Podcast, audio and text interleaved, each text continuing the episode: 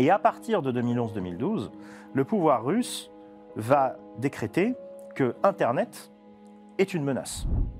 La géopolitique telle qu'on l'entend à l'Institut français de géopolitique, c'est ce qu'on appelle l'école française de géopolitique, qui a été fondée, parce qu'il y a plein de définitions de la géopolitique, hein, je peux faire un cours, euh, mais euh, L'école française de géopolitique a été fondée dans les années 70 par Yves Lacoste, qui est toujours de, ce monde, qui est un grand géographe français, euh, qui avait à l'époque un petit peu bousculé la géographie française euh, en euh, proclamant cette chose qui à l'époque était extrêmement provocatrice. La géographie, ça sert d'abord à faire la guerre. Donc on a eu cette période du, moi ce que j'appelle le Runet Underground, euh, où tout s'est changé. Il y avait une vraie culture institutionnalisée du piratage mmh. qui vient de l'époque soviétique. Ça, c'est hyper intéressant. C'est-à-dire que l'Union soviétique encourageait le piratage d'œuvres culturelles occidentales. Et c'est ce qu'on voit en Ukraine aujourd'hui, puisque les systèmes autonomes de l'Est de l'Ukraine, des territoires qui sont occupés par la Russie, sont déconnectés du réseau ukrainien pour être reconnectés uniquement à des systèmes autonomes russes. C'est ce qui s'est passé en Crimée en 2014, quand les Russes sont arrivés en Crimée. Une des premières choses qu'ils ont faites, c'est de reconnecter progressivement les systèmes autonomes de la péninsule de Crimée au système autonome russe plutôt qu'au système autonome ukrainien, pour des raisons de sécurité, pour des raisons également de, de souveraineté, mais également pour des raisons de contrôle.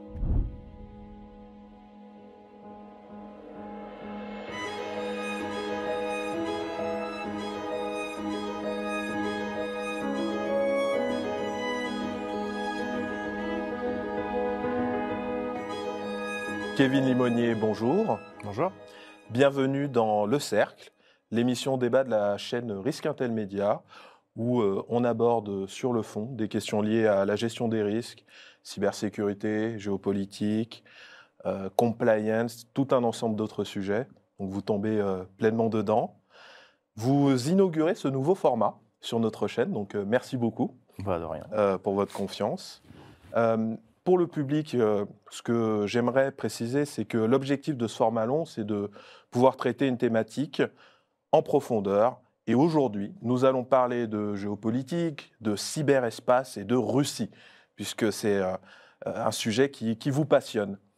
Et alors, c'est une tradition dans cette émission euh, que l'on inaugure, de d'abord commencer par votre parcours, qui est particulièrement brillant je vais me permettre de, faire un petit résumé euh, pour ceux qui nous regardent et qui ne vous connaissent pas encore. Euh, ils seront très peu nombreux, mais il est important de les informer. Euh, donc Kevin Limonier, vous êtes maître de conférence en géographie et en études slaves à l'Institut français de géopolitique, rattaché à l'Université Paris 8. vous êtes enseignant en géographie géopolitique. vous avez notamment enseigné en Russie, il faut le dire. Donc vous connaissez euh, bien le pays. Euh, vous êtes directeur adjoint, de Géode, qui est l'un des deux centres d'excellence choisis en 2020 par le ministère des Armées, afin de promouvoir la relève stratégique en France. Par ailleurs, vous êtes directeur scientifique de l'Observatoire de l'infosphère russophone, euh, qui travaille en lien avec le ministère des Armées. Vous êtes membre du Russia Programme de la George Washington University et associé fondateur du cabinet de cartographie Cassini. Donc vous avez de multiples casquettes. Merci euh, pour votre présence euh, aujourd'hui. Et vos sujets de prédilection sont donc la Russie, le cyberespace russophone, les sciences et technologies en ex-URSS notamment, la cartographie et l'OSINT. Tout à fait. Voilà. Donc, euh, pour commencer cet entretien, euh, la première question que j'ai envie de vous poser, c'est comment en êtes-vous arrivé à vous consacrer à l'étude de la géopolitique russe et du cyberespace? Bah, c'est une longue histoire qui a commencé il y a, bien longtemps, quand j'étais euh, encore tout petit, quand j'étais euh, collégien. Euh, je ne savais pas trop quelle langue je voulais choisir en option, et puis je trouvais qu'il y avait du russe. chez moi, je viens de Toulon. et j'ai eu la chance de rencontrer une professeure de russe qui m'a vraiment donné envie de, de, continuer à comprendre cette culture, à apprendre cette langue. Euh, j'ai eu aussi la chance euh, d'être, euh, de partir très rapidement en voyage scolaire d'échange à Moscou, donc au début des années 2000. Donc c'était pas du tout le même Moscou qu'aujourd'hui. C'est encore un Moscou un peu, un peu sauvage, on va dire. Celui, c'était la, fin du Moscou des années 90. et je suis tombé amoureux de ce pays. J'ai continué à, j'ai continué à, m'y intéresser. J'ai continué à travailler sur ce pays. Bon, j'ai fait plein de choses. Après, je suis parti. J'ai été journaliste en Afrique. Enfin bon, bref, j'ai fait de, multiples, de multiples expériences. Mais je suis revenu euh, à la Russie et j'ai décidé de, commencer une thèse de doctorat euh, sur euh, la géographie de la Russie et j'ai travaillé sur ce qu'on appelle les anciennes villes fermées et villes secrètes soviétiques. C'est-à-dire que vous avez en, les soviétiques avaient construit des villes qui, euh, pour certaines, n'apparaissaient sur aucune carte, d'autres euh, où l'accès était euh, strictement contrôlé. Et c'était les villes où on produisait matériellement, les, enfin, où on produisait comment dire, matériellement les symboles de la puissance soviétique, les ogives nucléaires, les vaisseaux spatiaux, les réacteurs de fusée, ce que vous voulez. Et j'ai passé un peu moins d'un an dans une de ces villes qui s'appelle Dubna, qui est au nord qui est pas très loin de Moscou, qui est à 120 km de Moscou, qui est une petite ville dans la forêt. Et je me suis euh, installé là pour, euh, parce que l'idée c'était aussi de faire euh, de l'observation participante, hein. c'était de me fondre dans le paysage, de, comprendre le, mmh les microclimats qui existaient dans ces petites villes, dans ces, dans ces anciennes villes fermées. Elles sont ouvertes hein, depuis la, la, chute de l'URSS. Et Dubna, c'était une ville très intéressante parce que c'était une ville qui était à la fois fermée et en même temps ouverte sur le monde. Elle avait été fondée dans les années, dans les années 50 euh, pour héberger ce qu'on appelle euh, l'Institut unifié de recherche nucléaire, qui était l'équivalent du CERN, le Centre européen de recherche nucléaire, mais pour les pays du pacte de Varsovie. Donc vous aviez des chercheurs de, alors, euh, de, tout le bloc de l'Est, en fait, qui venaient s'installer là avec leur famille. Vous aviez des gens de Cuba, de Corée du Nord, du Vietnam, de Chine, du Kazakhstan, enfin, pas du Kazakhstan, parce que c'était en URSS, euh, euh, de, Pologne, etc., qui venaient là. il fallait que cette ville soit une vitrine, une vitrine du socialisme, une vitrine du socialisme à visage humain, qui était le projet de, Nikita Khrouchtchev.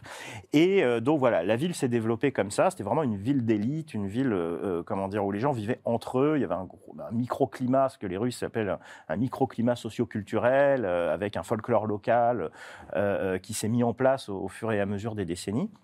Et puis quand l'URSS, vous allez voir, je vais en venir au cyber, quand l'URSS s'est écroulée, ces villes se sont ouvertes. il y a eu une énorme crise démographique, une fuite des cerveaux, une perte de sens, enfin tout ce, que, tout ce que vous pouvez imaginer. Mais certaines de ces villes ont réussi à garder une partie de ce de, ce qu'on appelle dans le langage administratif russe le potentiel intellectuel et scientifique. C'est-à-dire qu'il y a une partie des gens quand même qui sont restés pour plein de raisons, parce qu'ils étaient attachés au, euh, à l'endroit, parce qu'ils avaient des liens familiaux, parce que, euh, bref, ils se sont lancés dans le business, etc. Il faut savoir que ce sont des villes, pour certaines, où il fait vraiment bon vivant. C'est vraiment dans la forêt, moi, j'ai passé euh, des, moments super là-bas. C'est au bord de la Volga, vous pouvez faire du vélo, vous faites des randos dans la forêt. Enfin, il y a, y a, des ours qui sont pas loin. Enfin, c'est vraiment, euh, on est dans un autre monde.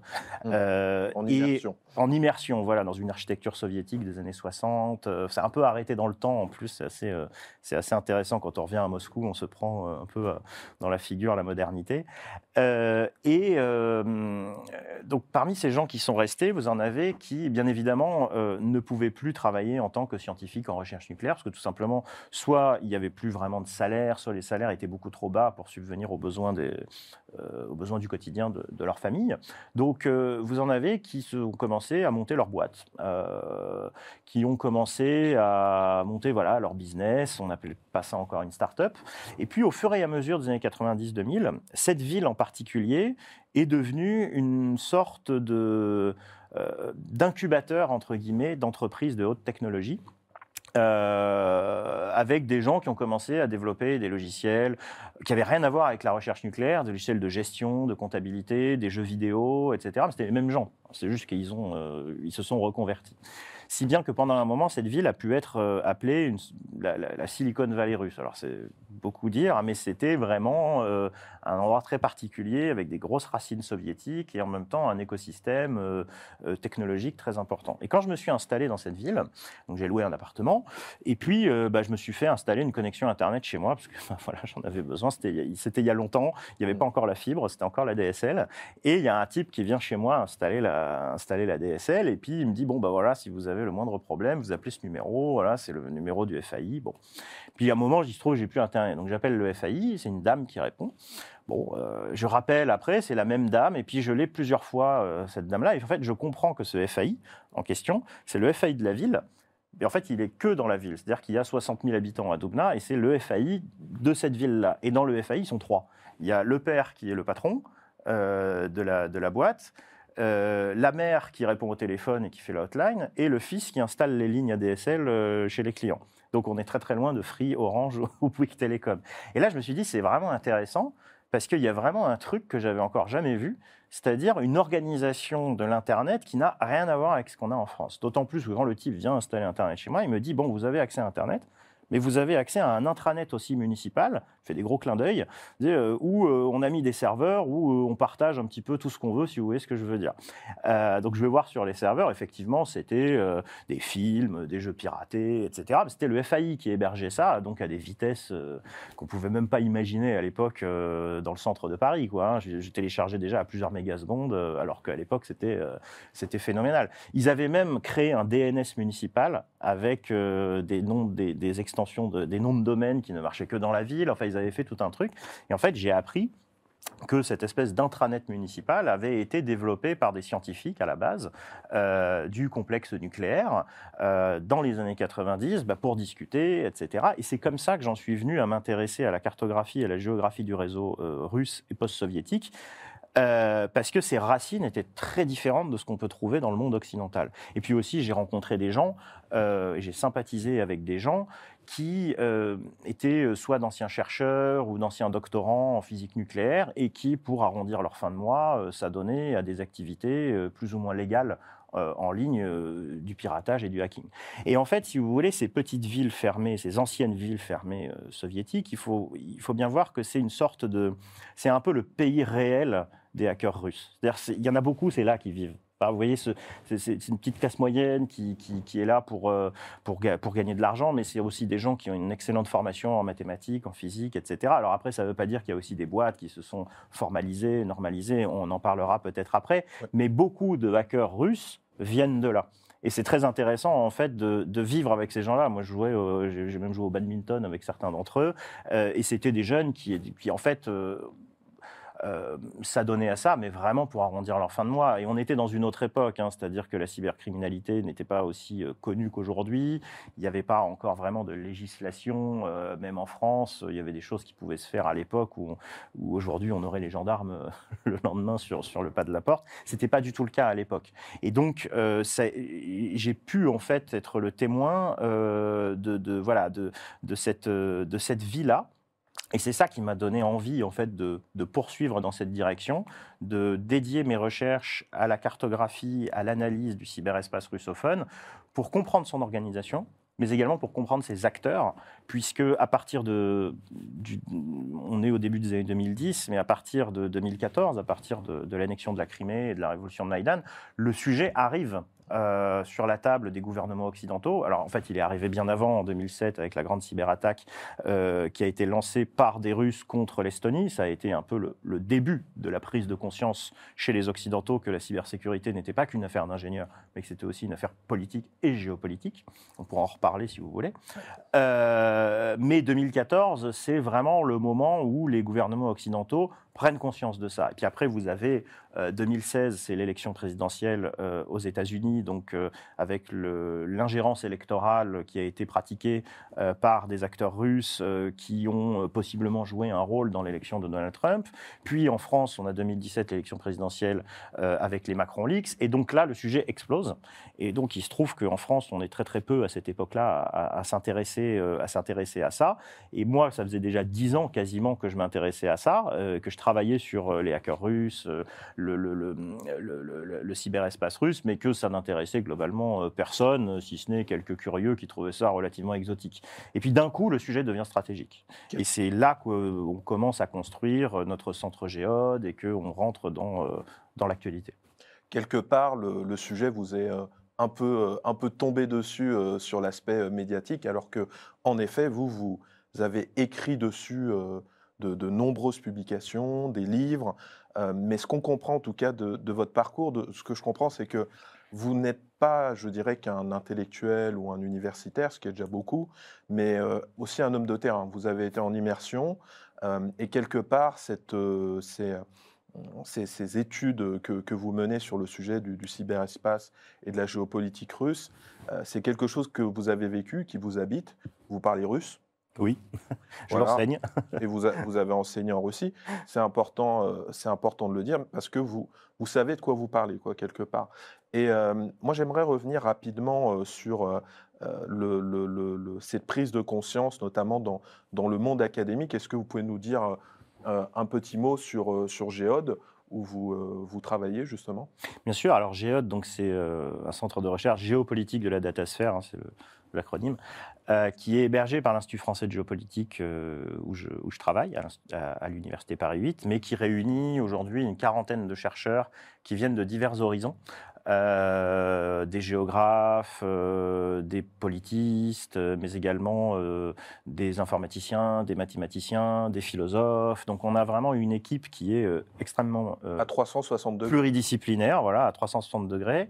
Et on va dire que l'objet principal de ce centre de recherche, c'est de comprendre et d'analyser les enjeux stratégiques de la révolution numérique. C'est-à-dire qu'est-ce que l'irruption du, numérique depuis une vingtaine d'années dans nos, vies, dans, le monde entier et dans tout, finalement, euh, change à la géopolitique, change au rapport de force alors entre les États, mais également entre les organisations. Qu'est-ce que ça change aussi, et ça c'est le fondement même de la géopolitique, au contrôle de l'espace, au contrôle du territoire, à ce qu'on appelle la territorialisation en, en- en géopolitique. puisqu'on- ça, ça, on, va, on va y venir. Voilà. Euh, justement, euh, puisque nous, dans cette émission, on aime commencer par les bases.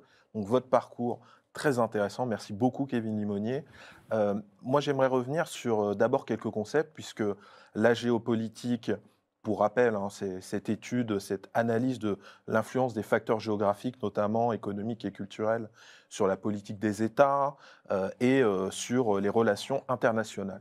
Maintenant, dans euh, géopolitique, et étymologiquement parlant, il y a géo, pour terre en grec, euh, euh, et donc il y a cette notion de géographie, donc de lieu. Tout à fait. Euh, mais alors, quelle est la géographie du cyberespace? Puisque pour beaucoup d'entre nous, le cyberespace, c'est cet espace justement sans frontières. Donc, euh, est-ce que vous pouvez nous revenir sur la, pertinence justement de la grille d'analyse géopolitique dans le cadre de l'étude du cyberespace? Qu'est-ce que vous entendez notamment par cyberespace? Et comment peut-on ca- cartographier un espace a priori sans frontières? Ok, alors je vais, répondre en trois euh, morceaux. Premier morceau, euh, c'est quoi la géopolitique? Deuxième morceau, comment on peut euh, euh, enfin, comment le cyberespace est un objet géopolitique et donc un objet euh, spatial. Et, troisième, troisième, troisième morceau sur, sur la liste des enjeux. La géopolitique telle qu'on l'entend à l'Institut français de géopolitique, c'est ce qu'on appelle l'école française de géopolitique, qui a été fondée, parce qu'il y a plein de définitions de la géopolitique, hein, je peux faire un cours, mais l'école française de géopolitique a été fondée dans les années 70 par Yves Lacoste, qui est toujours de, ce monde, qui est un grand géographe français, euh, qui avait à l'époque un petit peu bousculé la géographie française euh, en euh, proclamant cette chose qui à l'époque était extrêmement provocatrice. La géographie, ça sert d'abord à faire la guerre. Et ça, c'est quelque chose qui a été retentissant. Lacoste proclame ça après un terrain au Vietnam où il est euh, intervenu à la demande du gouvernement euh, vietnamien pour comprendre comment, Lacoste était communiste, euh, pour comprendre pourquoi est-ce que l'aviation américaine, l'US Air Force, dans le cadre de la guerre du Vietnam, bombardait certaines digues du fleuve Rouge euh, là où il y avait personne. Et en fait, le, les le Viet Minh, pardon, se demandait pourquoi. Ils ont fait appel donc à, Lacoste, ce géographe, pour euh, comprendre un petit peu qu'est-ce que c'était que cette stratégie bizarre de bombarder des digues, mais à des endroits où il n'y avait personne. Et en fait, Lacoste, qui est un géomorphologue à la base, c'est-à-dire qu'il étudie euh, les terrains, euh, la morphologie de, l'espace terrestre, parvient à comprendre que les Américains visent certains méandres du fleuve pour affaiblir les digues, de sorte à ce que quand la mousson vient, les digues, rompent- les digues puissent rompre, inonder les rizières. euh, inonder les villages et donc couper le Viet Minh d'une grande partie euh, de ses euh, capacités de production de riz, qui est donc l'élément de base de la nourriture du delta du fleuve Rouge. Et donc déstabiliser par là la rébellion vietnamienne sans avoir l'air d'y toucher. Et en fait, Lacoste revient avec cette information fondamentale qui est qu'il dit, vous voyez, la géographie nous a permis de mettre en lumière ce savoir stratégique-là, qui nous a permis de comprendre la stratégie, ce savoir qui nous a permis de comprendre la stratégie de l'acteur américain sur place. D'accord? Et là, il y a un lien d'ailleurs avec l'OSINT. Si, si j'ose dire, c'est de l'OSINT avant le numérique, mais ça, on y viendra Bon, peut-être après. Et, et on va en parler de Et donc la géographie, ça sert d'abord à faire la guerre. C'était l'idée de dire, la géographie, c'est un ensemble de savoirs stratégiques qui sont essentiels à l'exercice du contrôle de l'espace et du territoire, mais également essentiels à sa conquête, mais également essentiels à la contestation de l'occupation d'un espace. Beaucoup ont pu comprendre que Lacoste disait la géographie sert d'abord à faire la guerre, comme euh, la géographie au service des militaires. Mais ce n'est pas du tout ça. La géographie sert d'abord à faire la guerre, c'est admettre que la géographie est un ensemble de savoirs qui permettent de comprendre comment l'espace est contrôlé. Et donc c'est un ensemble de savoirs qui sont politiquement émancipateurs. Parce que si vous comprenez comment votre espace est contrôlé, alors vous comprenez aussi certains enjeux politiques, certains enjeux de pouvoir, et vous pouvez, euh, si vos convictions euh, vous en disent, euh, vous battre contre. Vous voyez Donc l'idée de Lacoste, c'était vraiment de créer cette géopolitique citoyenne. C'est ça qui est très important et c'est ça qu'on met en avant à l'IEG. C'est une géopolitique citoyenne où l'idée, ce sont de développer les armes intellectuelles qui permettent au plus grand nombre de s'approprier les savoirs géographiques pour comprendre comment l'espace est contrôlé, comment se construit la territorialité. Voilà, ça c'est pour l'école française de géopolitique. Maintenant sur le cyberespace. Euh, à partir, euh, pour faire l'histoire d'Internet, mais à partir des années 90, euh, on a quand même une, euh, un développement massif du numérique avec le développement des, des- premiers ordinateurs personnels, le PC, les premiers systèmes d'exploitation, on va dire grand public, Windows, Windows 3.0, 3.1, puis 95, et puis c'est l'explosion de la bulle Internet au début des années 2000. Puis là, on a une massification d'Internet, et depuis, en fait, l'humanité produit de plus en plus de données numériques. C'est-à-dire que les données numériques sont partout. Euh, au début, euh, on s'est posé la question à Géode de qu'est-ce que le numérique apporte ou change justement au contrôle de l'espace et au contrôle du territoire dans l'acception d'Yves Lacoste. Et on s'est rendu compte que, euh, contrairement au discours qui prévalait dans les années 90-2000, qui consistait à dire que Internet, c'était la négation des frontières, c'était la négation des souverainetés, c'était finalement la négation de la légitimité des États euh, dans une euh, perspective, comment dire, dans une perspective libertaire qui nous vient euh, Même cyber-libertaire. et même cyber-libertaire, qui nous vient de toute une génération d'entrepreneurs de la Silicon Valley qui se sont politisés pendant la guerre du Vietnam, on y revient, et qui en ont développé une méfiance, une haine de l'État central, de, du, du militarisme, etc. Euh, Il y a eu tout ce discours qui s'est développé, et moi je me souviens quand j'étais gamin, on nous vendait Internet comme euh, un espace de paix, de liberté, de, sans frontières, etc. Bon, voilà, il y a même eu un, un- un- un géographe français qui a pu dire que euh, Internet marquait la fin de la géographie. Or, on a vu depuis euh, quand même quelques temps que ça n'est absolument pas le cas. Ça n'est pas le cas parce que on ça a pu être le cas peut-être au début quand Internet ressemblait encore à une communauté d'idéalistes. Euh, mais aujourd'hui que Internet et le cyberespace sont absolument omniprésents, euh, les enjeux géopolitiques se sont euh, rappelés à cette euh, euh, euh, voilà se sont rappelés à Internet.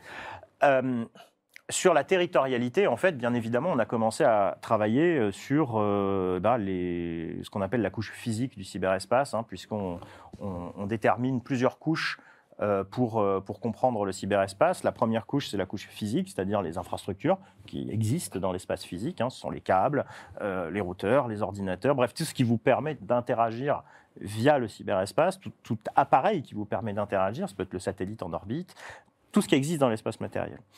Euh, cette première couche, bien évidemment, pour un géographe, elle est assez, euh, on pourrait dire qu'elle est assez facile à cartographier. En fait, c'est beaucoup plus compliqué que ça. Mais disons qu'elle existe. Donc ça, on va dire qu'on est encore dans une projection topographique des choses, où on peut poser les choses sur une carte et comprendre ce qui se passe.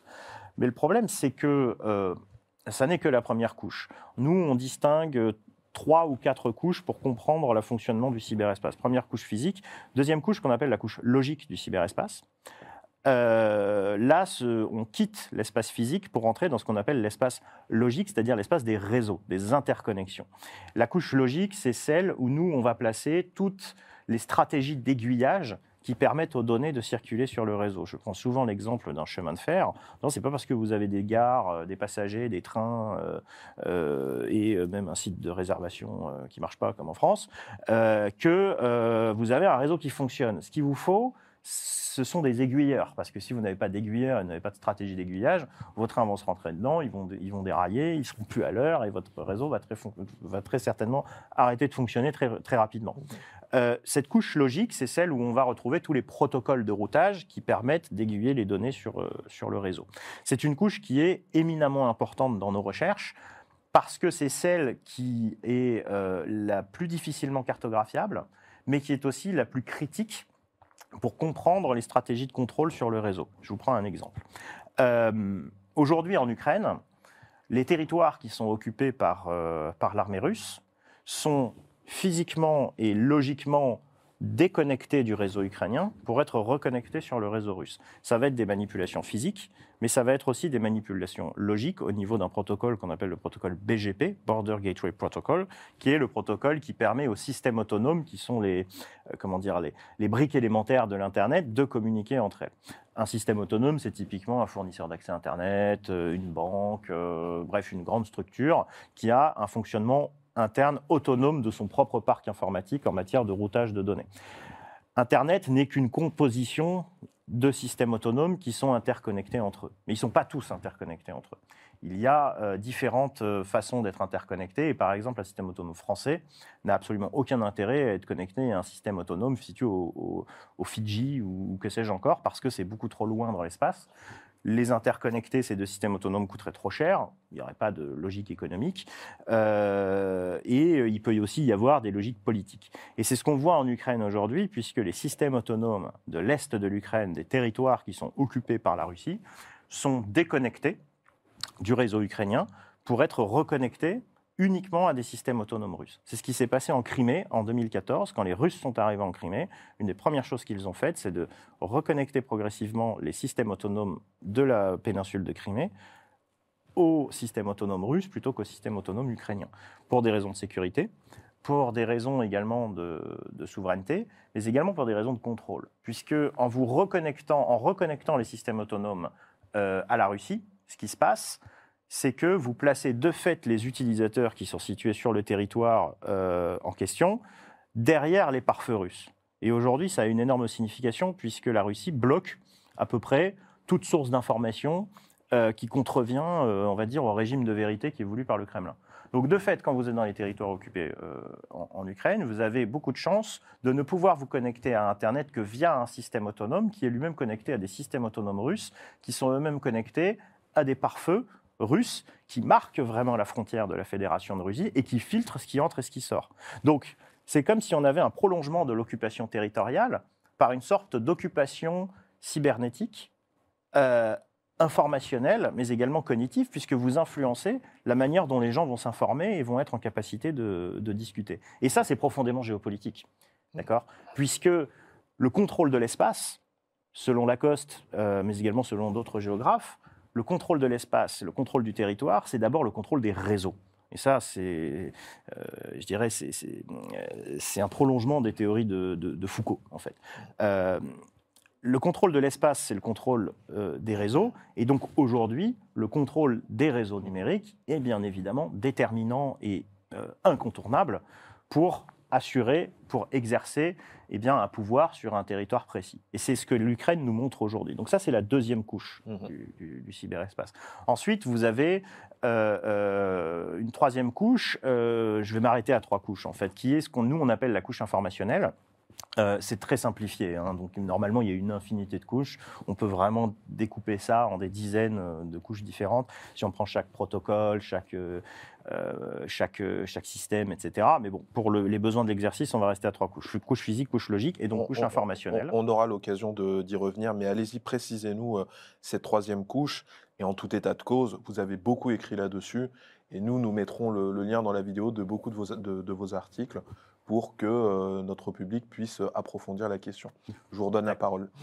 Euh, donc la couche informationnelle, c'est celle euh, finalement euh, où on va euh, s'intéresser non plus aux modalités de circulation des flux de données sur le réseau, mais où on va s'intéresser aux modalités de circulation de l'information, c'est-à-dire les données mises en sens par les machines, interprétées par les machines et mises en sens finalement par l'utilisateur final qui est, qui est l'être humain. Mm. Euh, et c'est sur cette couche qu'on va s'intéresser notamment euh, euh, aux stratégies des plateformes, euh, mais également où on va s'intéresser, par exemple, à, euh, euh, aux dynamiques de propagation euh, de certaines informations, euh, euh, rumeurs, etc. Comment on mène une opération informationnelle, comment on mène une opération de désinformation sur les réseaux sociaux, sur le web, enfin ce que vous voulez. Et là, on va donc développer tout un tas d'outils qui permettent de visualiser, de cartographier et d'analyser ces opérations informationnelles dans une perspective géopolitique, c'est-à-dire toujours dans la perspective que ça nous permette d'éclairer ce que nous, on appelle le pouvoir territorial, c'est-à-dire la manière de contrôler l'espace. Écoutez, euh, c'est très clair. Euh, en, tout état de cause, ce qu'on comprend, c'est que finalement, à la faveur euh, bah, des tensions, des, des conflits géopolitiques, les frontières se sont rappelées quelque part au cyberespace, puisque les frontières, que sont-elles sinon la, la cristallisation, je dirais, de, de deux forces qui s'opposent aussi. Il y, a un peu, il y a un peu de ça derrière les, les- les- les frontières. Et donc, euh, et toujours donc cette logique de cartographier, euh, comme vous le, le rappeliez, dans, euh, dans un contexte de, alors certes, géographie, cit- de géopolitique citoyenne, mais aussi de, euh, de, de conflit, quoi. Euh, Absolument. il, y a toujours, euh, il y a toujours cette logique, donc c'est très intéressant. Merci de nous, nous, nous éclairer là-dessus. Euh, J'aimerais euh, aborder avec vous euh, un, sujet un peu d'actualité. Donc là, euh, le, le 31 mars, la Russie a publié son nouveau concept de politique internationale, comme on dit, qui est ce document officiel, euh, notamment publié en français, qui résume la vision du monde euh, de la Russie en termes de, de politique étrangère et sa stratégie. Donc les, les médias en ont un petit peu parlé, ont rappelé qu'en effet la, la Russie euh, pointait l'Occident comme une, une menace potentiellement existentielle, en tout cas, Mhm. euh, dans une logique, je dirais, antisystémique. Euh, J'aimerais avoir votre, votre, votre analyse sur ce concept de politique internationale, mais plus particulièrement euh, sur une citation qu'on va afficher à l'écran pour, pour notre public et que, que je vais me permettre de vous lire pour que vous puissiez me, me donner votre, nous livrer votre analyse. Donc je cite L'utilisation de la force militaire en violation du droit international, l'exploitation de l'espace cosmique et informatique Mhm. en qualité de nouveau terrain des hostilités, ce qui rejoint ce que, ce que vous étiez en train de décrire, la dilution de la limite entre les moyens militaires et non militaires de la confrontation interétatique, l'aggravation des conflits armés de longue date dans plusieurs régions, augmente la menace à la sécurité générale, aggrave les risques des affrontements entre les États majeurs, y compris avec la participation des puissances nucléaires, la probabilité d'une escalade et de la transformation de ces conflits en une guerre locale, régionale ou globale. Qu'est-ce que, que ça vous inspire? Est-ce que quelque part la, Russie n'est pas en train de valider toutes vos analyses? et, d'être assez, assez clair hein, D'ailleurs, j'in- j'invite notre public à aller lire ce, euh, document. euh, disons que le, la Fédération russe ne prend pas de pincettes. Oui, alors, si vous voulez, euh, pour un observateur qui, s'intéresse justement à, la Russie depuis, euh, depuis longtemps, comme moi ou, d'autres, euh, cette citation n'est pas une surprise. C'est-à-dire qu'on est dans la continuité d'un mouvement euh, qui existe en gros euh, depuis, euh, on va dire, la deuxième moitié des années 2000, puisque euh, c'est à partir... euh, c'est à partir de 2007, en fait. C'est à partir euh, de la déclaration d'indépendance du Kosovo, qui a été vécue par Moscou comme un véritable camouflet, puisque Moscou euh, se, comment dire, se présente comme l'allié historique des Serbes et que donc l'indépendance du Kosovo au terme d'une intervention occidentale qui a été vécue comme une humiliation par certains milieux politiques russes, dont ceux qui sont aujourd'hui au, au, pouvoir, ont enclenché, je dirais, une machine euh, dont on voit aujourd'hui l'aboutissement euh, extrêmement, euh, extrêmement lointain, qui est une machine qui a consisté à, à mettre progressivement sur le devant de la scène l'idée que l'Occident n'est pas un partenaire mais une menace. Ça, c'est une représentation géopolitique, pour le coup, euh, qui euh, est alimentée par certains cercles de pouvoir et par les gens qui entourent euh, Vladimir Poutine hein, et qu'on appelle en Russie les silaviki, c'est-à-dire les, gens qui sont les personnels issus des organes de force, hein, c'est-à-dire le FSB, enfin l'ex-KGB, l'armée russe, les autres services de renseignement. Ce sont ces gens-là qui aujourd'hui tiennent le haut du pavé en Russie depuis, plus de 20 ans maintenant. Et à partir de 2007, d'ailleurs en 2007, il y a une doctrine militaire russe qui paraît à l'époque, et euh, contre l'attente, contre toute attente en fait, envers, il y a eu à l'époque des observateurs qui ont été surpris euh, de voir que la Chine n'était plus présentée comme une menace, mais que l'Occident était présenté comme une menace potentielle. Vous voyez, le shift, il, est pas, il date d'il y a extrêmement longtemps, et le rôle des guerres de Yougoslavie là-dedans est extrêmement important, puisque la Russie, je le rappelle, je le répète, a vécu ça comme une véritable humiliation. Euh, que la Russie n'a jamais accepté l'utilisation par les Occidentaux de ce qu'on appelle le droit d'ingérence humanitaire, c'est-à-dire euh, la, possibilité, selon le droit international, d'intervenir s'il y a euh, euh, un acte manifeste de un non-respect manifeste des droits de l'homme, comme une tentative de génocide ou ce genre de choses. et les Russes ont d'ailleurs, par rapport à ça, développé toute une idée que les Occidentaux développent un discours, et ça c'est Poutine qui le dit, de double standard. En gros, il y aurait les droits de l'homme pour les Occidentaux et les droits de l'homme pour les autres, et notamment pour les Russes ce qui a pu euh, pendant longtemps être une idée assez séduisante pour certains, mais en fait, quand on regarde comment les Russes sont intervenus en Ossétie du Sud pour, euh, euh, par exemple, contrevenir à un prétendu génocide que prépareraient les, Géorgiens, on voit bien que c'est la réponse du berger à la bergère. Hein. c'est d'un cynisme total. Donc, il ne faut pas ici mettre sur un piédestal les uns ou les autres. Ici, je veux dire, on est dans de la, dans de la manipulation discursive à fond.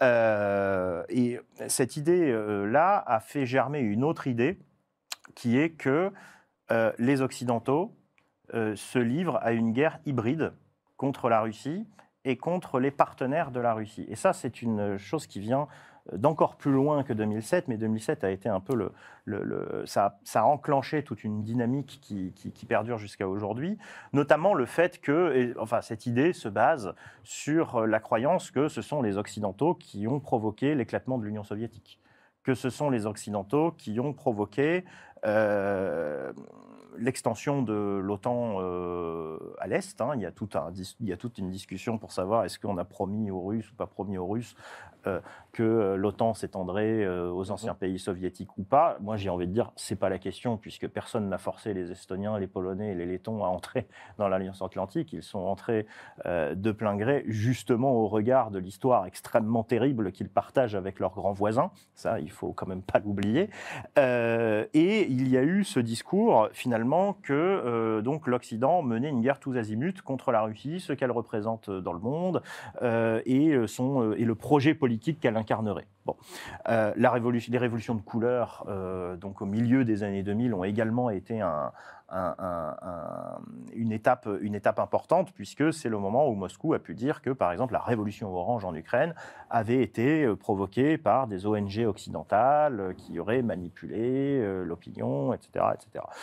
Là, on est dans la préhistoire de toute cette euh, guerre hybride, comme le disent, euh, les Russes utilisent un peu ce, terme maintenant, c'est vrai. Euh, et puis, on arrive dans la décennie 2010. Et là, il y a une chose qui change fondamentalement, qui est eh bien l'émergence d'Internet comme média de masse, enfin comme moyen de communication de masse, notamment dans l'ex-URSS, avec l'apparition des réseaux sociaux. Et ça, ça va changer énormément de choses. Parce que les réseaux sociaux vont être le moyen que les sociétés civiles des États post-soviétiques vont s'approprier pour s'auto-organiser et pour se mobiliser contre les autocraties et contre les abus de pouvoir de ces régimes qui sont, il faut le rappeler, profondément corrompus. Et au début des années 2010, les gens en ont marre. ils en ont marre à un tel point qu'en 2011-2012, Vladimir Poutine, qui n'est plus président, je le rappelle, il est Premier ministre et il a mis Dimitri Medvedev comme président puisque la Constitution ne lui, euh, euh, lui euh, autorisait à l'époque de ne faire que deux mandats présidentiels consécutifs. Donc il a fait ces deux mandats, il met Medvedev et à la fin du mandat Medvedev, il revient et il dit bah, Je vais me présenter pour un troisième mandat. Là, il s'est passé quelque chose qui était absolument étonnant et, euh, assez magnifique, je dois dire. J'habitais à Moscou justement à, cette époque-là, en 2011-2012. Il va y avoir des énormes manifestations. C'est-à-dire les plus grosses manifestations que la Russie ait jamais connues depuis la chute de l'URSS. Des dizaines et des dizaines de milliers de personnes vont descendre dans les rues de Moscou, de Saint-Pétersbourg, de Yekaterinbourg, de toutes les grandes villes russes euh, par des températures qui sont quand même relativement négatives. Hein. Moi, je me souviens de bon moins 15. Euh, donc, euh, voilà, c'est pas bastination au printemps. Hein, c'est plus, plus rude que ça. et là, le pouvoir a pris peur. Le pouvoir a pris peur parce que ces manifestations étaient en grande partie organisées via les réseaux sociaux que les manifestants organisaient ce qu'ils appelaient des flash mobs, qui étaient en fait des manifestations, des micro-manifestations spontanées pour déborder les forces de sécurité russes. Et là, le FSB a pris peur. Le FSB a tellement pris peur qu'il a envoyé une lettre euh, au euh, fondateur de VK, Vkontakte, qui est le grand réseau social russe. Ce fondateur, c'est Pavel Durov, qui est également le fondateur de Telegram, en demandant à Durov de euh, donner les identités des meneurs des manifestations. Ce qui montre, Durov a a priori refusé, mais ce qui montre qu'à l'époque, les services de sécurité russes n'ont absolument aucun contrôle sur ce qui se passe sur Internet. Ils n'ont même pas accès aux bases de données et aux données internes des réseaux sociaux russes ils sont complètement à la ramasse. Euh, et ça, ça les a totalement stressés. Et moi, j'ai pu mesurer le stress du pouvoir russe à la longueur des colonnes de blindés qui entouraient Moscou pendant ces, pendant ces manifestations. Il y avait des immenses colonnes de blindés. Les Russes, enfin le gouvernement russe, vivait dans la peur d'un printemps arabe russe, puisqu'on est quand même à l'époque des printemps arabes qui ont eux-mêmes été euh, en partie, on va dire, provoqués par l'émergence des réseaux sociaux, en tout cas dans certains, euh, dans certains contextes. Donc il y a cette peur-là et à partir de 2011-2012, le pouvoir russe va décréter que Internet est une menace. C'est une menace aux mains des Américains, c'est une menace qui corrompt la jeunesse, c'est une menace qui mobilise des citoyens pour des causes qui sont jugées illégitimes, euh, et c'est une menace pour la stabilité du régime et pour la stabilité des régimes amis. Voilà. Et à partir de 2011-2012, va s'enclencher cette dynamique de contrôle de l'espace numérique qui va durer jusqu'à aujourd'hui, euh, et euh, finalement qui va provoquer, si vous voulez, un surinvestissement du gouvernement russe sur les questions de guerre hybride, tout ça, bon voilà, mais dans l'espace numérique. Et 2016, l'ingérence électorale russe aux États-Unis est considérée par beaucoup d'acteurs russes comme une sorte de vengeance, entre guillemets. C'est-à-dire, on vous fait subir ce que vous nous avez fait subir. C'est-à-dire qu'on vient s'ingérer dans vos affaires. Euh, ce qui est d'un relativisme absolument total, euh, mais qui montre bien la manière dont les autorités russes commencent à penser Internet et commencent à penser le cyberespace à partir du début des années 2010 comme un milieu de confrontation, comme un espace de confrontation politique et géopolitique, alors que jusque-là, c'était quelque chose qui était quand même assez sous le radar. Hein. En 2007, il y a eu la, la grande cyberattaque sur l'Estonie, mais qui était plus, je dirais, un, euh, comment dire, qui était plus le résultat d'un malentendu que d'une stratégie pensée au sommet de l'État. Mais à partir de 2010-2011, le pouvoir comprend que Internet, qui s'est développé complètement en dehors de son orbite, hein, les, grands réseaux sociaux russes, les grandes plateformes d'intermédiation russes, que sont Vkontakte, Yandex, qui est équivalent russe de Google, tout ça, se sont développés totalement en dehors du champ de vision du pouvoir hein, et, des gens qui sont au pouvoir. Les gens qui sont au pouvoir, leur truc, c'est euh, le gaz, euh, les armes, le pétrole, ce genre de choses, pas du tout le numérique à part pour Medvedev qui va commencer à développer des choses euh, à partir de, des années, enfin, du début des années 2010. Et puis là, subitement, ils se rendent compte qu'en fait, ce n'est pas juste un truc de, de geek et de jeunes en basket, mais que c'est euh, vraiment quelque chose qui est vital, essentiel pour la sécurité de l'État et pour sa stabilité. Et donc, quand les Russes parlent aujourd'hui de guerre hybride dans les espaces informationnels, c'est euh, euh, euh, si vous voulez, c'est la continuité de, ça. C'est la continuité de ça. Et vous, avez aussi, euh, il est aussi dit dans cette, dans cette citation, il parle des espaces cosmiques. Alors ça, c'est une mauvaise citation, c'est une mauvaise traduction des, des, Russes qui ont dû traduire le, le, le, communiqué. En fait, ce sont les espaces extra-atmosphériques. En, russe, on dit kosmicheski, donc cosmique. là aussi, c'est très intéressant parce que la Russie a, vous le savez, un, un complexe spatial extrêmement, enfin, historiquement très développé où les autorités russes ont, prétendent avoir un rapport, une sorte de relation spéciale avec l'espace. Hein. Medvedev déclarait au début des années 2000 que la conquête spatiale faisait partie des héritages techniques, mais également spirituels de la culture russe. Ce qui est très intéressant parce que ça nous renvoie à des philosophies que l'on appelle les philosophies cosmistes, qui ont été développées au 19e siècle et au début du 20e siècle euh, par euh, des penseurs comme Fedorov, qui n'est pas très connu en France, mais on connaît un peu plus euh, Konstantin Tsiolkovsky, qui est un des pères de la conquête spatiale, et qui est, s'il y a des, des, vieux fans de Star Trek qui nous, qui nous, qui nous écoutent, une de ses citations préférées, c'était La Terre est le berceau de l'humanité, mais qui a envie de passer sa vie dans un berceau. Et en fait, cette philosophie cosmiste qui vient de mouvements spirituels orthodoxes russes du 19e siècle, euh, mêlée avec euh, les philosophies de Teilhard de Chardin sur la noosphère et Gaïa, va, euh, pendant l'époque soviétique, muter et être appropriée par les bolcheviks, qui vont en faire une espèce de mission eschatologique pour eh bien, prouver, illustrer la supériorité du système socialiste sur le système capitaliste. La conquête des étoiles euh, est, une, euh, est une preuve de la supériorité du communisme en tant que, en tant que système, mais c'est aussi une preuve finalement euh, que le communisme poursuit des, buts qui sont plus élevés que le capitalisme qui se vautre dans le cynisme le plus abject, si je reprends la, la, la, terminologie de l'époque. Et après la chute de l'URSS, on a en Russie un stress identitaire qui est extrêmement fort et un des grands socles identitaires qui est utilisé par le pouvoir pour solidifier cette fédération de Russie qui est somme toute un petit peu euh, euh, artificielle hein, d'une certaine manière. On l'a vu avec les guerres de Tchétchénie, avec euh, pas mal de tentatives de séparatisme comme ça. L'un des grands socles qui est promu, ce sont les héritages technologiques et philosophiques de l'Union soviétique. Et c'est comme ça que le complexe spatial s'est retrouvé euh, mis sur une espèce de piédestal où c'est pas juste un héritage technique, si vous voulez. C'est un héritage bah, comme le dit Medvedev, alors lui, il utilise le mot de spirituel, mais il faut bien voir qu'aujourd'hui, le complexe spatial russe est quand même dans une très mauvaise posture. Euh, ils ont perdu énormément d'ingénieurs, euh, euh, les sanctions leur font très très mal, on voit qu'il y a des vaisseaux Soyuz qui fuient, on ne sait pas trop pourquoi, mais on pense que c'est parce qu'il n'y a plus assez de gens, ou peut-être du sabotage, ou ce genre de choses. Enfin, ça commence à poser des vraies questions sur la station spatiale internationale comme ça. Et donc on voit que là aussi, on a quelque chose qui est très intéressant, qui est une sorte de décalage total entre les discours du pouvoir russe, qui sont des discours un petit peu voilà, grandiloquents, etc., l'espace spatial, et la réalité des moyens que les Russes ont à leur disposition, qui sont en train de diminuer progressivement. Et la question se pose également pour le cyberespace, puisque si la Russie est une grande cyberpuissance, personne ne sait encore aujourd'hui quelles conséquences va avoir la fuite de presque, peut-être, on ne sait pas exactement, mais des centaines de milliers de citoyens russes qui ont fui la Fédération de Russie depuis février 2022 pour des raisons politiques, ou alors pour échapper tout simplement à la conscription. Et parmi ces gens qui ont fui, eh bien, euh, enfin, pour fuir, il faut des moyens. C'est des gens, c'est la classe moyenne. Beaucoup d'élites, a priori. Élite, mais juste aussi classe moyenne. Euh, classe moyenne urbaine, euh, il y a une grosse classe moyenne en Russie, Moscou, Saint-Pétersbourg. ces gens-là, ils sont quoi? Bah, Ils sont ingénieurs IT, euh, ils sont dans la com, ils sont, euh, enfin, je veux dire, c'est une population parisienne, quoi, vous voyez. Mm. Et ces gens-là, ils partent. Et euh, déjà qu'on sait que chez nous, en France, mais également ailleurs, on a des problèmes de RH dans la cybersécurité et dans tous les domaines, on va dire, liés au numérique. Imaginez ce que ça fait dans un pays où vous avez énormément de gens qui partent comme ça.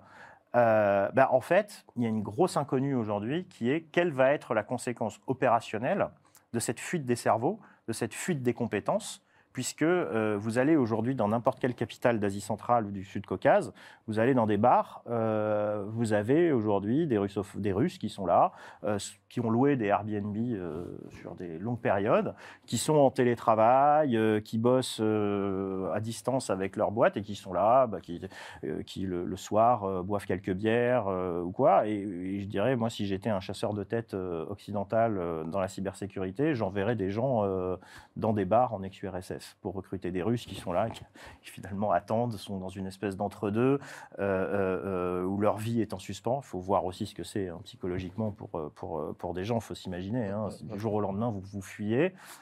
mais vous êtes toujours en fait en train de bosser pour, votre- pour votre boîte à distance. Vous êtes dans des Airbnb, mais vous pouvez pas rentrer chez vous. Enfin, il y a un côté un peu surréaliste à ça, vous voyez. Totalement. Et ça, on ne sait pas comment ça va évoluer. Est-ce que ces gens vont rentrer? Est-ce qu'ils vont être embauchés? Est-ce qu'ils vont faire leur vie euh, aux États-Unis, en Israël, euh, en Europe? Euh, Et là, il va y avoir une énorme conséquence aussi. Donc, la conclusion de tout ça, c'est de dire que la Russie a des discours qui sont extrêmement ambitieux sur pas mal de plans. Mais quand on regarde en fait la réalité euh, des moyens derrière, on voit bien que ça ne suit pas totalement. Et la guerre en Ukraine nous le montre d'ailleurs avec les capacités, euh, euh, militaires russes. C'est-à-dire que on a surestimé, et ça, moi, ça fait longtemps que je le dis, on surestime la puissance de la Russie. La Russie est une puissance régionale qui se rêve en puissance mondiale, mais qui a les moyens d'une puissance régionale. Alors après, ils ont des leviers, euh, euh, on va dire, euh, asymétriques. hein. On voit qu'ils sont capables de faire très très mal avec très peu de moyens, comme en 2016 aux États-Unis, où la campagne de désinformation russe a sans doute coûté moins qu'un missile ou qu'un avion de chasse, mais pour, un impact politique majeur. Mais vous ne pouvez pas développer une politique de long terme, de puissance de long terme, qui est basée sur un espèce d'effet de surprise permanent. Euh, vous voyez, avec des moyens extrêmement limités, c'est pas possible. Et donc là, on est en train aujourd'hui de voir l'inversion de cette bascule, où finalement, euh, eh bien, la réalité euh, des rapports de force se rappelle aux Russes. Moi, j'ai pendant des, des années, j'ai répété à qui voulait l'entendre que la Russie n'a pas les moyens de pays comme les États-Unis ou la Chine. Vous voyez, il ne faut pas mettre les choses au même niveau. Voilà. Tout, tout- tout à fait. C'est très intéressant ce que vous venez de dire. Et en, et en effet, là, les guerres ont, ont ça de, de vertu, entre guillemets, qu'elles clarifient les rapports de force. Oui, à quel coût? Euh, on, on- on ne doit pas les souhaiter, mais c'est l'une des conséquences, on, Oui, oui. on dira. Et, euh, et très clairement, euh, beaucoup d'observateurs ont été surpris de, la relative faiblesse, dirons-nous, euh, de la Russie. C'était inattendu. C'est pas tant de la faiblesse que de l'incompétence systémique. Et ça, c'est quelque chose qui est très répandu en Russie. On est dans un système qui est profondément corrompu. C'est même pas qu'il est profondément corrompu, c'est que la corruption est le mode de gouvernement normal. Vous voyez ce Mm. que je veux dire? D'accord. Et euh, dans un pays où la corruption est le mode de gouvernement normal, ça veut dire que le copinage euh, est aussi un mode, je veux dire, de carrière normale. Mais- Donc mais- forcément, vous ne pouvez pas avoir de méritocratie Ouais. et vous ne pouvez pas, en fait, les gens qui sont promus euh, aux échelles supérieures, je dirais dans 90% des cas, ne peuvent pas être compétents. Vous voyez ce que je veux dire? C'est-à-dire que C'est très intéressant ce que vous dites, puisque ça rejoint euh, l'une des critiques de, euh, du, du dirigeant de, de Wagner qui avait, euh, Ah oui, bien qui sûr. avait, qui avait critiqué la, la bureaucratie de, de l'armée russe. oui, tout à fait. Donc c'est pour dire qu'en effet, tout fuite à, à tous les niveaux. Et c'est très intéressant aussi votre, votre développement sur le cosmisme, puisque bien qu'on soit a priori sorti de la guerre froide, on a quand même l'impression que du côté que, que Occident-Russie sont quelque part euh, se répondent en miroir.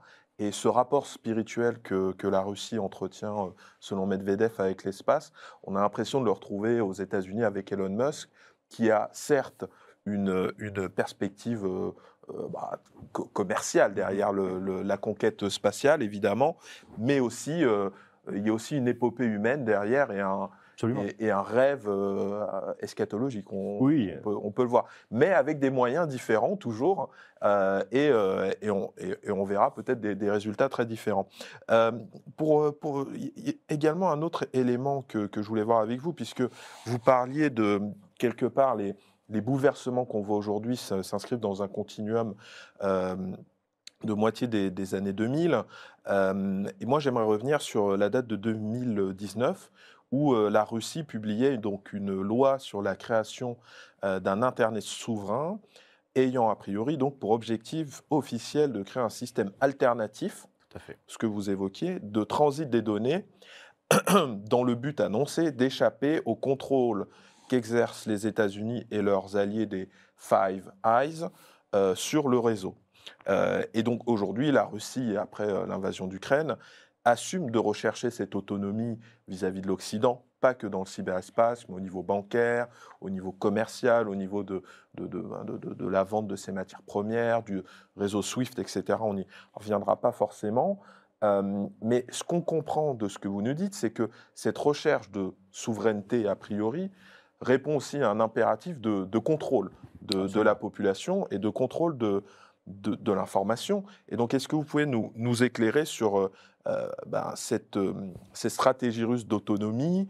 Est-ce qu'elle est possible? Mais au-delà de ça, est-ce que cela risque pas de, de fragmenter le cyberespace? Alors, euh, pour répondre à cette question, il faut faire un tout petit peu d'histoire encore. Euh, je vous ai parlé tout à l'heure des, des, manifestations de 2011-2012 contre le retour au pouvoir de Poutine et le rôle que les réseaux sociaux ont joué là-dedans. Ça a été le déclencheur euh, d'une dynamique en fait que moi j'avais une dynamique d'inflation législative où à partir de 2011-2012 en fait le pouvoir russe, à partir du retour du pouvoir de Poutine, il va y avoir ce qu'on appelle le tournant conservateur. Ça va être le moment d'ailleurs où les Russes vont commencer à soutenir activement euh, des mouvements populistes d'extrême droite en Europe, hein, le Front National, etc., euh, etc. Il va y avoir également toute un, une stratégie qui va être mise en place pour contrôler l'Internet russe. Et 2019, la loi de 2019 est l'aboutissement de cette dynamique qui commence en 2011-2012. Contrôler l'Internet russe, c'est quelque chose qui est extrêmement compliqué à faire. Pourquoi? Parce que l'Internet russe, il a une histoire très particulière. Euh, D'ailleurs, c'est intéressant parce que les médias euh, russes ont surnommé cette loi de 2019 la loi sur le Runet souverain. Alors, Runet, ou Runiet en russe, c'est le nom d'un des livres d'ailleurs que j'ai écrit, mais aucun lien. Euh, en fait, c'est un terme qui est utilisé depuis longtemps maintenant en Russie pour désigner euh, euh, le segment russophone du cyberespace. D'accord? Si vous regardez, il n'y a pas de terme pareil qui existe pour le, le cyberespace francophone. On ne parle pas de Franet. Pourquoi? Parce qu'il n'y a rien, hormis la langue, qui distingue formellement l'espace euh, numérique francophone de l'espace numérique anglophone, hispanophone, etc. On utilise les mêmes plateformes, euh, on utilise les mêmes moteurs de recherche, on utilise les mêmes réseaux sociaux, etc. Je dirais que la culture en ligne est à peu près la même. Pour la Russie, c'est très différent. La Russie a ses propres plateformes, donc j'en ai parlé tout à l'heure, Vkontakte, Yandex, Mail.ru, etc. Ils ont des alternatives pour à peu près tous les GAFA qu'on que, qu'on connaît. Euh, mais ça, c'est la conséquence d'une histoire qui commence même à l'époque soviétique, puisqu'à la toute fin de l'URSS, on va avoir en fait les premières connexions entre l'Union soviétique et le reste du monde. À l'époque, c'était un protocole que les plus anciens qui nous écoutent euh, connaissent peut-être, s'appelait le protocole UUCP, Unix to Unix Copy Protocol, qui était euh, un des ancêtres de l'Internet. Euh, c'était pas le protocole ARPANET, c'était un autre protocole, c'est une sorte d'ARPANET un peu low cost et, grand public. Vous avez eu les premières connexions entre euh, Moscou, Saint-Pétersbourg et Helsinki. Et de là, le signal était répercuté sur, sur le reste du monde. J'ai écrit des, des, des articles là-dessus si ça intéresse euh, des gens qui, nous regardent. Euh, donc on a eu en fait une tentative, on a eu un, proto-Internet soviétique qui a existé, d'ailleurs dont on peut encore voir aujourd'hui les, vestiges, puisque par exemple on a le nom de domaine de l'Union soviétique, le .su, existe encore. Euh, je suis en train de préparer un, un, une partie de bouquin là-dessus, parce que c'est un, sacré sujet, ça, en termes de cybersécurité. Quand l'Union soviétique s'écroule et que euh, donc dans les années, au début des années 90, euh, on va avoir, enfin dans les années 90, on va avoir en Russie comme ailleurs euh, une révolution numérique Hein, J'en ai parlé tout à l'heure, euh, avec la massification des systèmes d'exploitation grand public, euh, l'apparition des PC, etc. La Russie, comme le reste du, monde occidental, euh, va euh, s'équiper massivement en informatique et va massivement se connecter à Internet, d'autant plus que les Russes ont une bonne formation moyenne en, en, informatique pour plein de raisons que j'ai pas le temps de développer et qui sont dues à l'organisation du système scolaire en, URSS. Euh, le problème, c'est que dans les années 90, la Russie et l'ex-URSS sont très mal reliés au reste du monde en termes de câbles pour des raisons de guerre froide. C'est-à-dire qu'il y a peu de câbles, euh, on va dire, euh, intercontinentaux qui relient la Russie eh euh, aux États-Unis, à l'Europe. Il y en a, bien évidemment, mais il n'y en a pas assez pour que les connexions se fassent de manière, on va dire, de manière aussi immédiate et aussi facile que ça se fait, par exemple, entre la France et les États-Unis. La conséquence de ça, ça va être que pendant plusieurs années, pendant 15 ans, le cyberespace russe va se développer un petit peu en vase clos, un petit peu en, périphérie du cyberespace occidental, d'accord? Mhm. Pour des raisons de temps de latence, pour des raisons de bande passante, euh, ça, les Russes vont rester entre eux, parce qu'ils sont très bien connectés entre eux. Enfin, les Russes et les post-soviétiques, hein, c'est-à-dire les Kazakhs, les Arméniens, les Géorgiens, les Ukrainiens, tout ça, tous ces gens-là vont se développer entre eux. Euh, et à côté du cyberespace occidental. D'autant plus que les investisseurs occidentaux euh, de la tech euh, dans les années 2000, 90 et 2000, ne s'intéressent absolument pas à la Russie, qui est considérée comme un pays dangereux, peu sûr, corrompu. je rappelle que dans les années 90, c'est l'époque où vous avez des investisseurs occidentaux qui finissent coulés dans des blocs de béton à Moscou par la mafia, par la mafia du coin, d'accord? Donc c'est un pays qui reste dangereux. Et donc vous avez cet internet russe qui va se développer euh, et qui va développer en fait sa propre culture, ses propres pratiques. Euh, moi, c'est un Internet que j'ai connu, qui est l'Internet russe des années 90, dont je parle avec beaucoup de nostalgie, parce qu'on pouvait faire absolument tout ce qu'on voulait. C'était une sorte de Far West numérique, et c'était ça, le Runet. Le Runet, à la base, c'était une espèce de réseau un peu underground, euh, où tout se partageait, et où il n'y avait absolument aucune règle et aucune limite ce qui a donné lieu en fait à des choses magnifiques et à des choses absolument terribles, euh, mais qui a en fait permis à la Russie et au monde russophone de développer une culture numérique, une pratique de l'Internet qui est très spécifique. Euh, je me souviens, c'est une anecdote que je raconte souvent, mais quand j'étais jeune et que on jouait à des jeux en réseau en France comme Counter-Strike, hein, par exemple, qui demandent des temps de latence très faibles parce que bah, faut tirer sur quelqu'un et le temps que la balle arrive, bah, bon bref, faut, faut pas qu'il y ait beaucoup de, décalage entre les serveurs. Bah, dès qu'on voyait des Russes arriver sur pas de lag, voilà, merci. Euh, quand on voyait des Russes arriver sur nos serveurs, on les, on, les bannissait, on les kickait régulièrement parce qu'on savait qu'ils allaient faire laguer la partie. Mais ça, c'était à l'époque, on trouvait ça rigolo.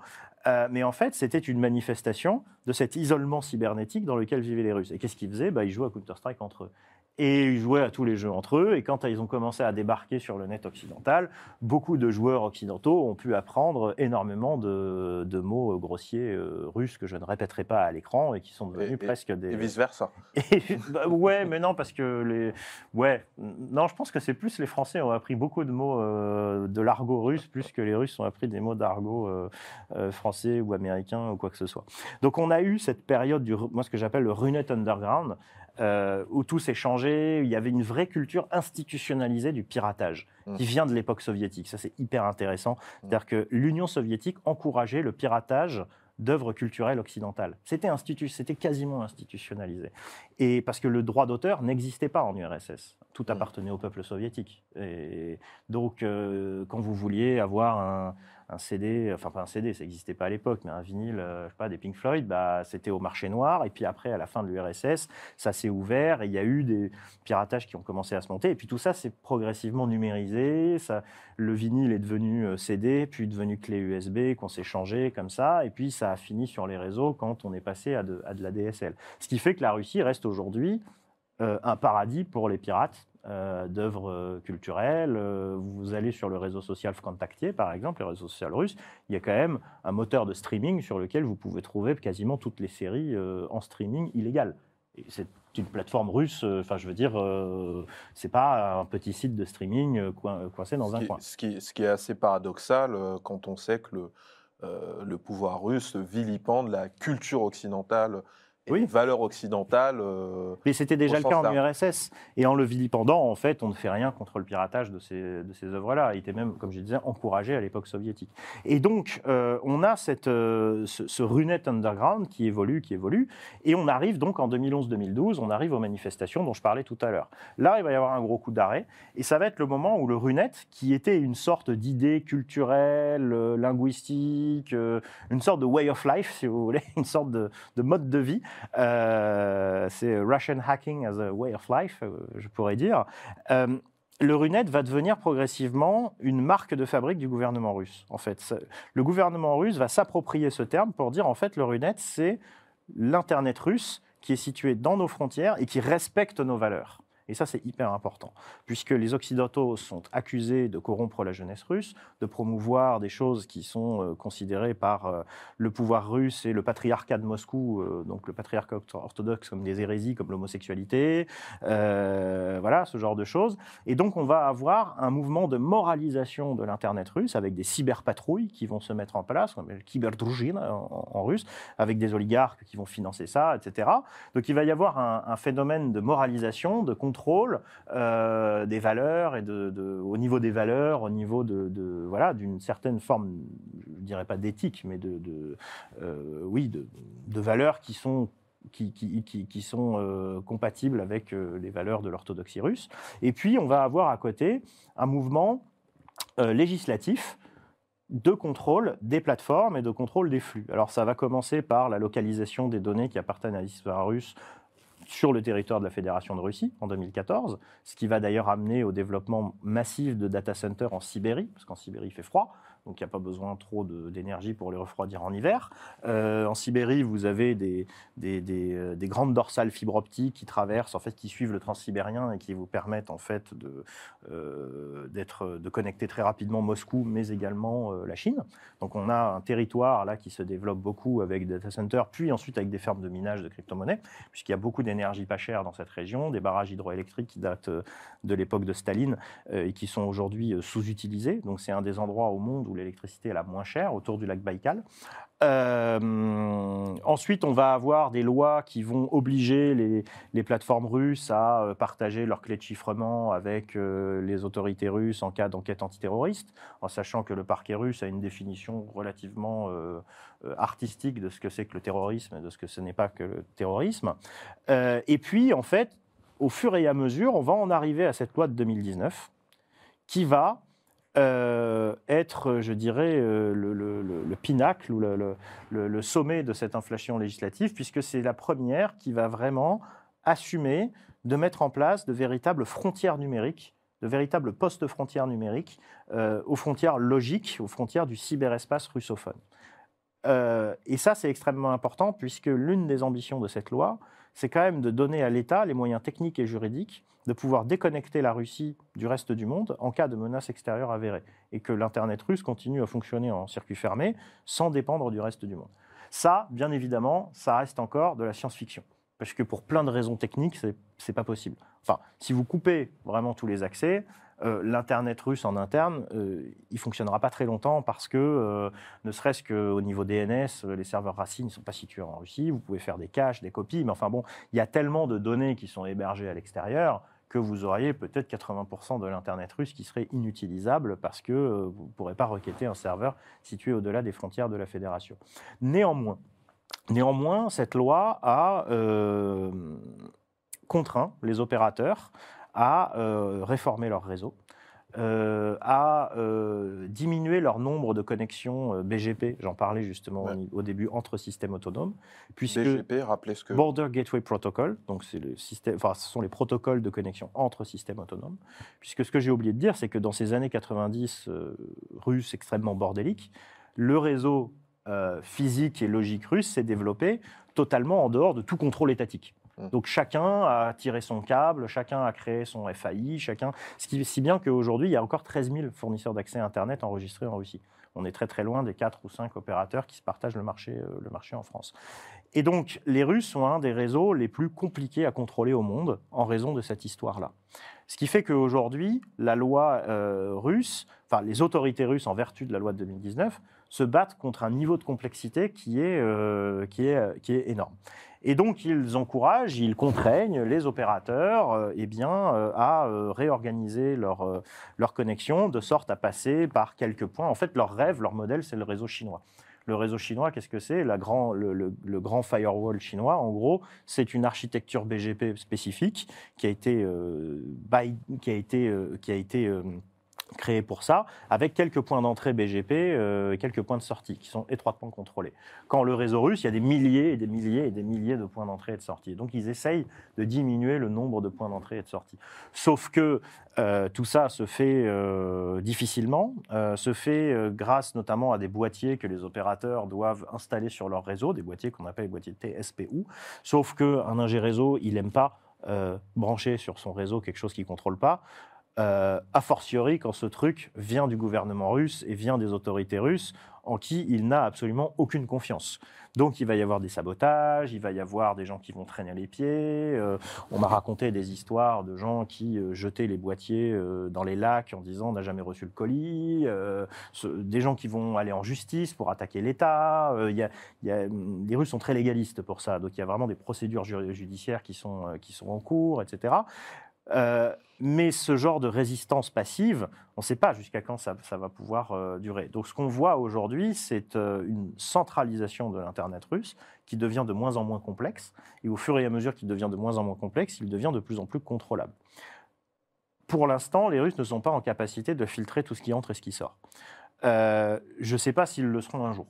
J'en sais rien. Ce qu'on voit aujourd'hui, c'est plutôt un shift, c'est plutôt un- une grande bascule où les flux de données qui connectent la Russie au reste du monde avant passaient beaucoup par le monde occidental, par les grands câbles en fait, hein, qui, qui- traversent l'Europe de l'Est. Et aujourd'hui, on, commence à voir une bascule vers l'Extrême-Orient et vers la Chine.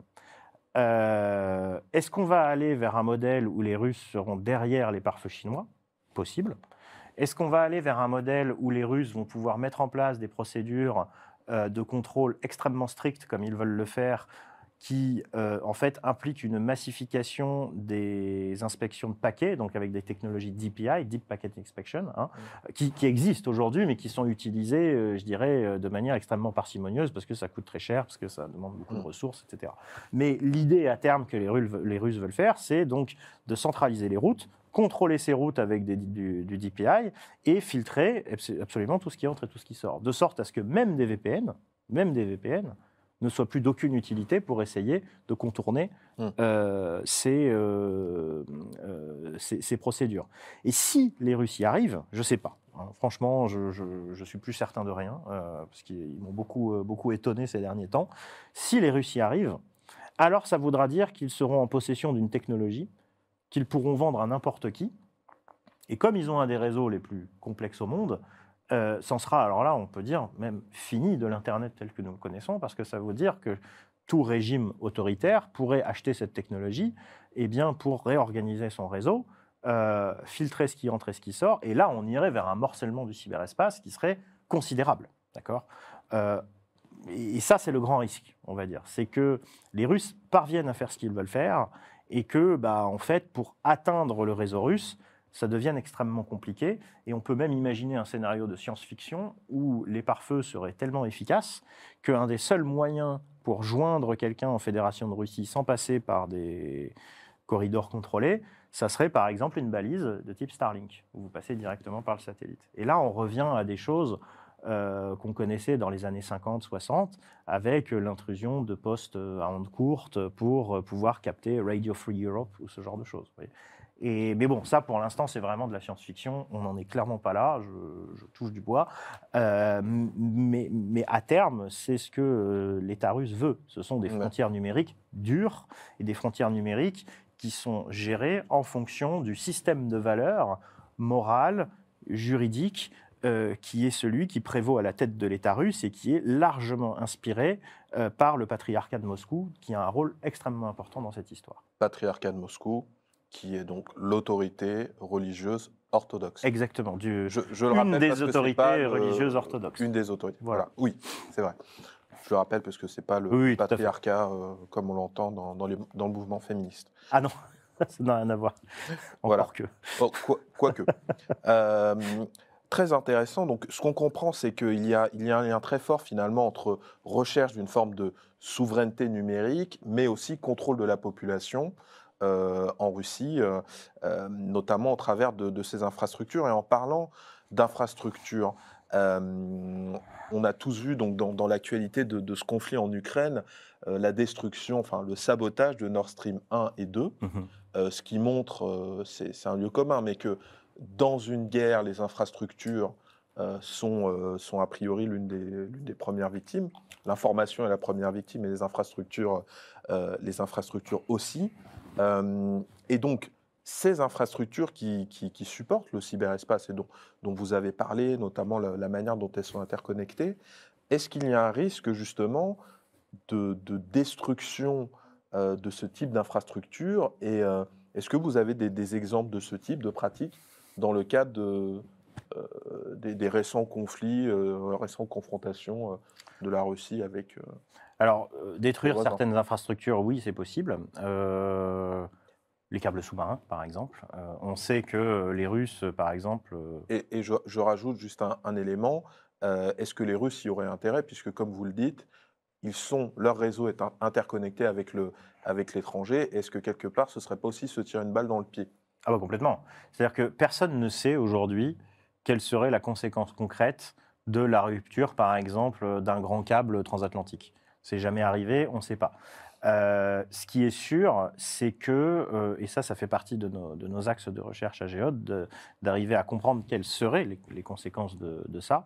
Ce qui est sûr, c'est que l'Internet est tellement redondant, et il y a tellement d'infrastructures aujourd'hui, que c'est pas en coupant un câble ou deux que vous allez rompre toutes les communications, par exemple, entre l'Europe et les États-Unis. Ce que vous allez faire, c'est que vous allez saturer les autres câbles, et donc la bande passante va euh, chuter, et vous pourrez peut-être plus regarder votre série Netflix en 4K, ou, ou que sais-je encore, j'en sais rien. En fait, on ne sait pas. Euh, mais vous pourrez toujours, peut-être, probablement, envoyer un mail euh, à Washington ou à, Los Angeles. C'est fort probable. Pour vraiment déconnecter, par exemple, l'Europe des États-Unis, il faudrait couper quasiment tous les câbles en même temps. Euh, c'est-à-dire avoir un sous-marin presque au-dessus de chaque câble, euh, ce qui est euh, quasiment impossible. Et effectivement, c'est, ça serait pour les Russes se tirer une balle dans le pied, puisque l'Internet, sa, grande force, c'est que c'est un réseau distribué à l'échelle mondiale, et que c'est pas parce que vous coupez euh, des câbles dans l'océan Atlantique, par exemple, que vous allez que embêter les Européens et les Américains. Vous allez peut-être embêter des gens qui sont à l'autre bout du monde, et qui sait peut-être des gens euh, en Russie. Et là, on rentre dans quelque chose qui est extrêmement important. Enfin, on revient en fait un petit peu au début de notre conversation sur la cartographie du réseau. C'est-à-dire que pour comprendre euh, quel serait l'impact d'une telle opération, encore faut-il disposer de cartes précises. Euh, alors déjà des câbles, mais également de ce qui passe vraiment dans les câbles. Mm. Et rien que ça, c'est quelque chose qui, c'est une gageure méthodologique que nous on essaye de, de- de lever avec euh, avec mon équipe, mais c'est très très compliqué puisque il n'y a pas de carte d'Internet. Ça n'existe pas. Pourquoi? Parce qu'il n'y a pas de gouvernement de l'Internet. Il n'y a pas de chef de l'Internet, il n'y a pas de centre de l'Internet. Euh, Internet est un réseau participatif où chaque acteur s'est interconnecté avec un autre acteur et au fur et à mesure du temps, ça a fait cette gigantesque toile euh, qui ressemble, euh, voilà, euh, avec par exemple au niveau BGP, c'est des points avec énormément de liens entre eux et ça fait une espèce de pelote. Et donc, comme il n'existe pas de carte centralisée, qu'il n'existe pas de base de données centralisée, hormis celle de l'ICANN et, et du RIPE, mais qui sont des bases de données euh, déclaratives, ICANN, vous donc, qui est l'autorité, euh, qui est une des seules autorités, en fait, euh, qui ressemble plus ou moins à une autorité gouvernementale de l'Internet, et encore, c'est beaucoup dire, qui s'occupe, en fait, du nommage et de l'adressage de l'Internet. En gros, c'est eux qui, qui entretiennent l'adressage DNS, c'est-à-dire qui font que euh, une telle adresse IP correspond à tel euh, qui, nom de domaine. et qui est situé Voilà. Euh, L'ICANN, ils sont situés aux États-Unis. Euh, ils sont situés où? Tiens, c'est une bonne question, je ne sais plus. Euh, pas en Russie en tout cas. Ah non, non, ça c'est sûr. ils sont pas- Pendant très longtemps, ça a été une organisation euh, de droit privé californien, ce qui posait beaucoup de problèmes justement sur les questions de souveraineté numérique. Bon, ça a changé. Obama a changé ça. Euh, et d'ailleurs, c'est un des griefs des Russes, hein, c'est de dire, euh, en fait, les cœurs de l'Internet sont aux États-Unis. Nous, ce que nous voulons, c'est de la souveraineté numérique. Or, là, ce que vous nous offrez, c'est un réseau qui est sous coupe réglée des Occidentaux. Bon, ça, c'est un autre débat. Pour revenir à nos histoires de, de câbles et d'infrastructures, donc il y a un vrai, une vraie gageure méthodologique qui est de cartographier ça, qui est de cartographier les infrastructures, mais qui est aussi de cartographier les flux, puisque pour comprendre vraiment ce qui passe dans un câble, puisque pour savoir quel effet ça aurait de couper tel câble, encore faut-il savoir ce qui passe dans ce câble. Mais il y a d'autres infrastructures que les câbles qui sont euh, stratégiques, qui sont euh, ce qu'on appelle les IXP, Internet Exchange Points, qui sont en fait ces infrastructures où les opérateurs, les systèmes autonomes, s'interconnectent physiquement. Ce sont des infrastructures, euh, des sortes de data centers. Il y en a plusieurs centaines dans le monde. Et je dirais que si quelqu'un voulait vraiment mettre le, le- le bazar dans Internet, c'est plutôt les IXP qu'il faudrait frapper plutôt que les câbles. Ok. Euh, Leur donnez pas d'idée. hein. non, mais bon, je le dis parce que effectivement, ce sont les vrais lieux critiques euh, pour vraiment durablement euh, euh, pour vraiment durablement perturber le réseau. Et en plus, ils ont cet avantage d'être plus ou moins tous situés au même endroit. Par exemple, en France, État très centralisé, la plupart des grands IXP français sont situés en Seine-Saint-Denis. pourquoi? Parce que dans les années 2000, le foncier était pas cher, friche industrielle, à proximité directe de, Paris, et donc les grands IXP français sont situés sur les communes de Saint-Denis et d'Aubervilliers. Donc, euh, si quelqu'un demain faisait tomber une petite bombe atomique sur euh, Saint-Denis et Aubervilliers, ça aurait, je fais de la, ça aurait en fait une, sans doute un impact beaucoup plus important sur euh, le routage du réseau français. En fait, ça désorganiserait totalement le réseau français, plus que n'importe quelle coupure de câble qu'on pourrait avoir, probablement. Mais ça reste de la théorie, si vous voulez. On ne sait pas, en fait. Concrètement, on ne sait pas. Non, non, mais euh, c'est intéressant. Mais en tout cas, ça aurait des conséquences potentiellement plus prévisibles que si on coupait un câble transatlantique, ou en tout cas plus, plus sectorialisé, de ce que je comprends. Bah, en fait, si vous, si vous arrivez à mettre hors d'état de fonctionner des grands IXP, euh, en fait, vous empêchez de communiquer entre eux euh, les grands opérateurs. C'est-à-dire mmh. que probablement les, les, abonnés de Free pourraient peut-être toujours communiquer avec d'autres abonnés de Free, mais vous ne pourriez plus communiquer avec des abonnés d'Orange ou ce genre de choses. Ou alors, ça ferait des grands tours euh, par des autres IXP situés à l'étranger, situés dans des villes de province, et donc vous auriez un temps de latence beaucoup plus élevé. C'est euh, un bon rappel de ce que le, cyberespace n'est pas, euh, n'est pas que virtuel. Il, non, il, il, il, est, il, est, il, est, ancré dans le réel et dans, dans la géographie, comme, comme vous, vous, nous l'expliquiez au tout début j'aimerais, inaugurer avec vous un, petit, jeu, vous faire réagir vis-à-vis de, deux images que, je, vais vous montrer, qui vont apparaître en, post-production pour le public. Donc, voici la première image. Donc, il s'agit d'une visite, de la visite de Vladimir Poutine à Versailles sur invitation d'Emmanuel Macron en mai 2017, qui était reçu en, en grande pompe. Donc première image. Deuxième image, euh, la visite d'Emmanuel Macron peu de temps avant l'invasion de l'Ukraine. Mhm. Euh, donc cette visite du 7 février 2022 avec une, une, table qui a beaucoup fait euh, gloser. Ce n'est pas un montage Photoshop, hein. c'est vraiment la longueur de la table. qu'est-ce que cela vous inspire et qu'est-ce que vous avez envie de nous, nous dire sur ces deux, deux clichés? Bah, ça inspire, ce que ça m'inspire, c'est une bonne illustration de l'évolution des relations franco-russes, euh, où euh, euh, Macron, au début de, son premier mandat, a, tenté de nouer le dialogue avec Poutine, d'ailleurs en ayant une, une, certaine fermeté, il faut le rappeler, hein, en, en, déclarant euh, en conférence de presse avec Vladimir Poutine que euh, des médias russes comme Russia Today et Sputnik se livraient à des opérations de désinformation et étaient des médias, je cite, de propagande.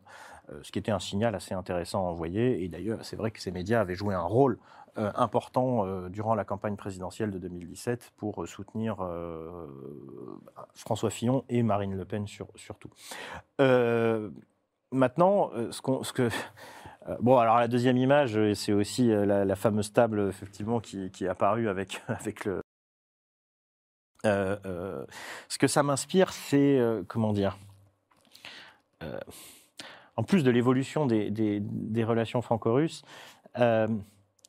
c'est euh, le fait que euh, le président français, je pense, hein, mais ça c'est mon avis très personnel, euh, s'est beaucoup fourvoyé sur la nature du régime avec lequel il discute. je pense qu'il y a eu une illusion de pouvoir établir un dialogue euh, franc, etc., machin, quand on sait que euh, côté russe, euh, l'Union européenne et les pays européens ne sont souvent pas pris au sérieux, notamment sur des questions sécurité, défense, etc. surtout après 2014 et après l'annexion de la Crimée, où je le rappelle, les Occidentaux n'ont rien fait. Ni les Américains, ni les Européens, etc.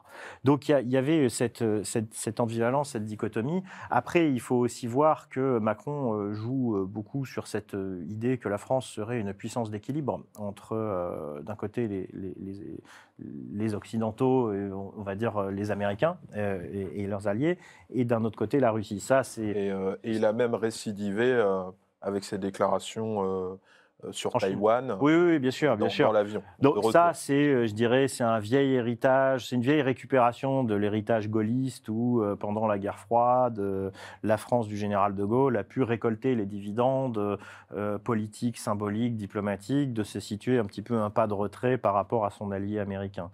Euh, aujourd'hui, je pense que la situation est quand même relativement, euh, euh, différente, puisque nous avons, une, il faut quand même le rappeler, une guerre ouverte en Europe, d'accord?